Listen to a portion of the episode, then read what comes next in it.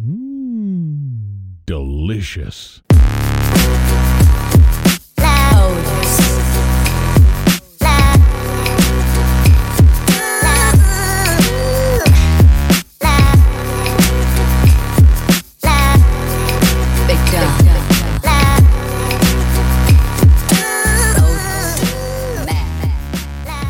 Hola sabrosones, ¿cómo les ha ido? ¿A dónde fueron a dar el grito? ¿O los hicieron gritar? si así fue, les voy a decir como dijo Fabiola Campomanes. ¡Qué yico, qué yico! Hoy quiero hablarles de un tema relacionado a la resistencia, pero sobre todo un tema relacionado con creer en uno mismo. Así como la canción de Don McLean, American Pie, no sé si alguno de ustedes la han oído, eh, luego esta misma canción fue versionada por la cantante Madonna allá por el año 2000, hace 21 años de hecho. Bueno, esta canción tiene una frase que dice algo así como yo fui un adolescente solitario con un clavel rosa. Esa frase siempre me ha recordado a mí mismo cuando yo tenía 17, 16 años y en esas épocas difíciles en los que los niños están pasando a la adolescencia y con todos los cambios que vienen con ella. Y es que quien diga que tuvo una adolescencia increíble, sin problemas existenciales, miente totalmente. Porque todos tuvimos que pasar por una etapa difícil por esas edades. Y es que Mm, es normal haberlos tenido, esos problemas. Simplemente con el cóctel de hormonas que de repente nuestro organismo nos inyecta por primera vez, se desatan toda una clase de reacciones contradictorias que hacen que tanto nuestras acciones como nuestros pensamientos sean contradictorios y difíciles de entender. En mi caso, uno de esos problemas existenciales por los que atravesé fue el hecho de sentirme muy solitario e incomprendido incapaz de confiar en mí mismo, ni en ninguna de mis ideas o de mis sueños. Y como ya les conté en otro episodio, eso me hizo ir a la deriva en cuanto a dudar de cada paso que daba o de tener claro a lo que me dedicaría en el futuro. Pero bueno, dando un salto gigante al futuro, cuando pensé que ya en mi vida adulta tenía dominadas esas inseguridades, me atacó otra duda la primera vez que quise presentar uno de mis escritos en el taller literario en el que recién había entrado allá por el año 2016.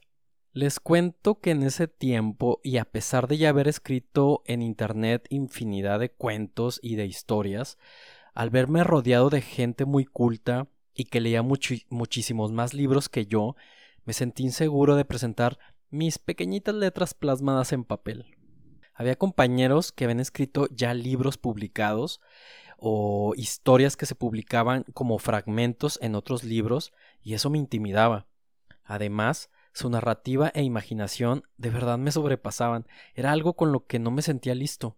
Pero precisamente esa fue la forma en que entendí que debía seguir intentando, seguir asistiendo al taller y aprender.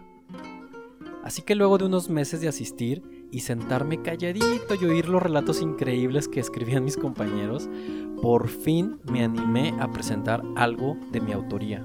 Gracias a la vida que me ha dado tanto, me dio dos luceros que cuando los abro la idea surgió después de visitar el Parque Censes allá en Playa del Carmen. Espero que lo conozcan porque es un, parque irreal, está muy muy bonito. Y en ese viaje que hice con una prima, una de las atracciones de, ese parque era una actividad que consistía en cruzar un túnel totalmente oscuro. Mientras avanzaba por ese túnel, unas pequeñas bocinas colgadas del techo me envolvían en sonidos de diferentes ambientes de la Tierra. Esos sonidos ambientales, más las cosas que yo iba tocando con mis pies desnudos y con las manos, daban la sensación de que yo me encontraba en esos lugares.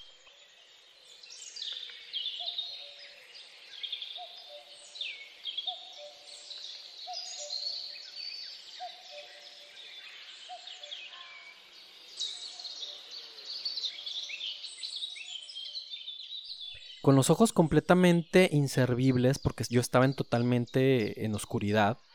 La experiencia me hizo pasar por el mar, un puente colgante, montañas altas, desiertos e incluso un pantano con todo y ranas croando y una brisa fresca que salpicaba mi cara con gotas de agua, gracias a unos pequeños aspersores que yo no podía ver. Al final del túnel, y creo que como una metáfora de lo que es la vida, comparándola con el momento en el que naces, salí a un lugar hermoso, dentro de una cueva iluminada por los rayos del sol. Y en medio de toda esa cueva había un árbol enorme, eh, natural, con unas guacamayas posadas en las ramas y pequeños lagos con flamingos moviéndose elegantemente. Y en las paredes había frases motivacionales como tú fuiste el espermatozoide más fuerte, tu vida es un milagro y muchísimas otras frases que me llegaban al corazón. También se podía oír, así como un sonido fantasmal en el ambiente, la hermosa canción de Mercedes Sosa, Gracias a la vida, la vida que me ha dado tanto. ¿Han escuchado esa canción? Se la recomiendo bastante, está muy bonita. Y bueno, pues mis ojos se inundaron en lágrimas. Me sentí afortunado de estar vivo y sobre todo me sentí afortunado de tener mis cinco sentidos funcionando a la perfección. Creo que otro de los objetivos de esa atracción era hacer que te imaginaras la vida como la viven las personas ciegas. Eso me inspiró y escribí un relato que hablaba de un personaje ciego que tiene que pasar por muchas situaciones y dificultades debido a su condición. Y bueno, antes de leerlo tenía muchísimas dudas e inseguridades, pero por alguna razón me concentré y lo leí con todo el corazón y con mucha determinación. Cuando lo terminé de leer, mi maestro, que era un señor ya de edad avanzada, que usaba una larga barba blanca y que además, sin temor a equivocarme, era toda una eminencia en la literatura, habló y me dio su crítica. Me sorprendió que tuviera para mí más halagos y felicitaciones que correcciones o críticas malas.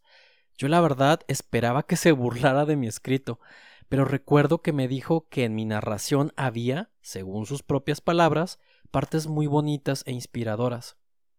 Me quedé sorprendido de cómo resultó mi primera lectura, y además me prometí que nunca volvería a dudar de mí mismo, ni de aquello que hago con todas mis ganas y con el corazón. Porque al final de todo, como dice una frase por ahí, la gente probablemente olvide las cosas que dijiste, pero jamás olvidarán cómo las hiciste sentir. Pero no crean que esa fue la frase de esta semana. No, esa la estoy reservando como siempre para el final, porque aún me queda un poquitito más que decir al respecto de este tema. En el momento en que el maestro terminó de dar la crítica de mi relato, recordé esa otra frase tan mexicana proveniente del folclórico albur propio de los mexicanos que dice ¿Puedes o te traigo un negro? Y es que parece una broma la cantidad de veces en las que dudamos de nosotros mismos y de nuestra capacidad. Y a veces nos despreciamos y no damos la oportunidad de dejar que otras personas conozcan nuestros talentos y den una opinión totalmente diferente a lo que nosotros pensábamos. Era tanta mi inseguridad que no le presté atención a la cantidad de correos que recibí felicitándome por los relatos que escribí ya hacía bastantes años atrás en Internet. Recuerdo dos de ellos en particular. Uno era de una chica española con la que luego formé una de esas amistades por internet por varios años, déjenme decirles, y ella me contaba en ese correo que después de leer mi historia, un cuento que yo escribí, había pasado toda la tarde llorando, identificada hasta la médula con mis palabras. Y el otro era un chico que estudiaba literatura en una universidad de Perú me contó en ese correo que propuso uno de mis cuentos para leerlo en el círculo de lectura de su universidad y así poder estudiarlo de manera profesional. No saben eso cómo me impactó. Yo no podía creer que uno de mis relatos estuviera siendo estudiado por alumnos de literatura en otro país. Esos y otros muchísimos casos de correos que me llegaban me dejaban impactado, Nunca pensé que podría ser capaz de llegar con mis palabras a tantas y tan diferentes personas. Y así que después de mucho tiempo de pensarlo y darle vueltas, decidí ya no pensarlo ni darle vueltas y confiar más en mi intuición, en mis talentos y en la pasión que le pongo a todas las cosas que hago. Y ahora sí, hemos llegado al final de este episodio express de sabores, pero no me voy a ir sin dejarles la frase semanal. Una frase que escuché en el excelente documental o película, no sé en realidad qué categoría sea, llamada El Secreto. ¿Ya la vieron? La cual se la recomiendo muchísimo.